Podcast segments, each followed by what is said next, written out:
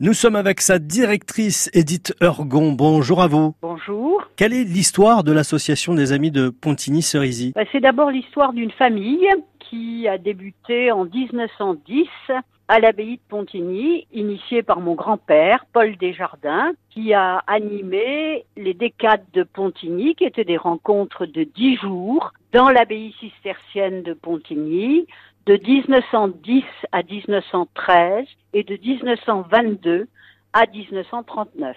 Paul Desjardins meurt en 40 et sa fille, ma mère, Anne Ergon Desjardins, a décidé de poursuivre l'œuvre de son père dans un château normand le château de Cerisy-la-Salle dans la Manche, qui est une propriété familiale depuis 1819. Qu'est-ce qui a animé votre grand-père, votre mère et vous à présent? C'est la volonté, dans un beau lieu, loin des agitations urbaines, de faire rencontrer des gens très différents qui prennent le temps de gagner du temps en pensant avec ensemble et en réfléchissant aux problèmes qui les intéressent, littéraires, philosophiques, humanistes, sociaux, politiques. Pour mon grand-père, le premier projet, c'était la paix. Ma mère a repris l'affaire et avec une perspective d'unir les hommes. Et moi, c'est de penser à la fois le passé, mais surtout l'avenir. Et c'est donc d'offrir un lieu qui permette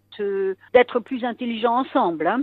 Donc j'ai engagé moi beaucoup de colloques de nature sociétale. Il y en a cinq cette année, il y en a même six ou sept. Là nous sommes la semaine dernière, il y avait un colloque sur comment articuler le logement et la mobilité, loger mobile. La semaine prochaine un sur euh, la mer, nouvel horizon des énergies, euh, sur euh, les projets d'éoliennes.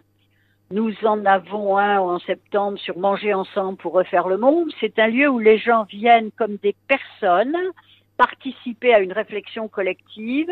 Ce qui est le grand enjeu, c'est beaucoup plus la capacité du dialogue et du débat. Pour être intelligent, il faut prendre le temps de vivre avec les autres et donc de partager le gîte et le couvert, se promener ensemble. Et c'est donc vraiment l'idée de se donner une parenthèse dans sa vie euh, bouleversée de plus en plus euh, à des rythmes tumultueux. C'est savoir s'arrêter pour pouvoir avoir plus de force pour redémarrer. Merci Edith Orgon. Bien, merci à vous, à bientôt.